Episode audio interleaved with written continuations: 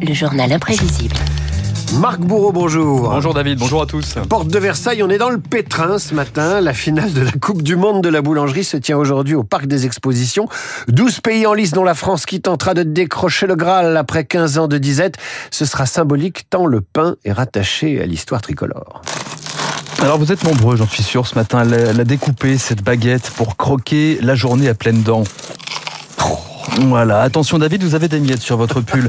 Du sel, de la farine, de la levure, de l'eau et votre cœur est saturé de plaisir, disait Épicure. Jean-Pierre Coff, lui aussi, mettait la main à la pâte. Faut pas oublier que le pain, c'est quand même quelque chose de totalement mythologique dans la tête des Français. La baguette, la baguette. Faites-nous du bon pain, que ça soit bon. Vraiment que ça soit bon. Je vous en supplie. J'étais tranquille, j'étais peinard.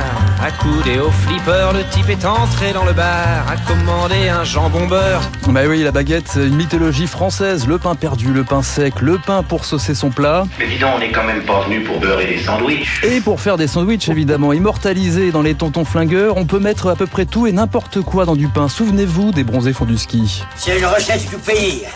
Ça s'appelle la fouille. On va vous la servir à l'étalé. Et c'est quoi qu'il y a dedans, là? C'est fait avec tous les restes de fromage de l'année. Alors on fait macérer ça avec du gras et puis de l'alcool de bois. C'est quoi, le petit truc blanc non Ça, c'est des verres. Ben oui, comme ça, il y a la viande aussi. Je suis végétarien. On va rester sur le pain beurre, hein, mon cher David, vous serez d'accord. Le pain, marqueur de l'histoire de France. Souvenez-vous, 1789, les Français ne peuvent plus manger de pain. Marie-Antoinette leur répondait. Qu'ils mangent de la brioche. Le pain, c'est la sécurité pendant la première et deuxième guerre mondiale et après 45, c'est l'un des enjeux de la reconstruction de l'économie. Labourer la nuit, semer le jour, dimanche compris, le paysan de France n'épargne rien pour gagner la bataille du pain. Bataille silencieuse mais grandiose. Les Français auront-ils du pain toute l'année? C'est là l'enjeu. Et c'est le premier touché en cas de crise. Si la baguette avoisine les 1,50€ aujourd'hui, elle dépassait déjà un cap symbolique pendant le premier choc pétrolier. La baguette de pain en France, c'est un symbole important et pas que cela. C'est le quotidien, c'est la vie de tous les jours. Depuis ce matin, elle coûte un franc tout rond. Et on n'hésitait pas à se servir du pain pour parler pouvoir d'achat. Le pain, c'est mieux qu'un camembert. 16%, 16 centimes, c'est la part du producteur. 6 centimes, la transformation du blé en farine. 2 centimes, les frais de transport d'hiver. 8 centimes, ça c'est pour le fisc. Et puis il reste 65%, 65 centimes pour le boulanger, qui se taille apparemment la part du lion. Paris by night regagne l'écart, les boulangers font des bâtards.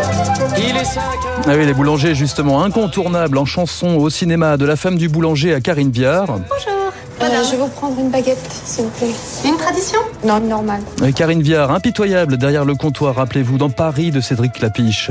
Ils sont marrants. Ils nous disent de faire travailler les jeunes. Enfin, les jeunes, on ne sait pas bien s'ils ont envie de travailler. Hein. Vous pouvez me laisser le temps d'apprendre, c'est mon deuxième jour. C'est ça. Moi, à son âge, je me fais croire que c'était pas comme ça. Merci, au revoir. Un vous remercie. Vous faites combien de fournées par jour, Madame Lesage Trois, des fois quatre.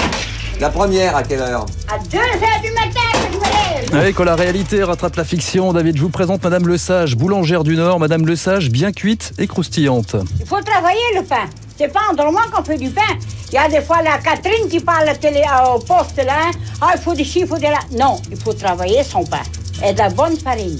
Et pas de la pilule, ni pas de la poudre. On ne plaisante pas avec la baguette. Inscrite désormais au patrimoine de l'humanité euh, par l'UNESCO, c'est aussi une affaire de rayonnement teintée de politique. Premier mitron, un Premier ministre, Jean-Pierre Raffarin.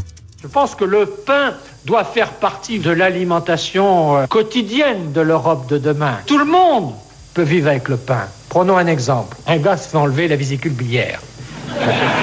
Au hasard. Eh bien, figurez-vous, et je parle en présence de mon médecin qui a toujours un œil sur moi, qu'on vous apporte un plateau repas avec des trucs qu'on adore, le jambon et la purée, et il y a quand même un morceau de pain. Rien n'est perdu. Salvador Dali a mis la main à la pâte. Cet extraordinaire personnage, célèbre par sa moustache autant que par sa peinture, avait tenu à présider à la cuisson du plus long pain du siècle. Ouais, la baguette de pain fascine également les surréalistes. Salvador Dali et son pain de 12 mètres de long, David. Dali fétichise jusqu'à la réalisation d'un meuble en pain PAIN. En un mot, l'extase.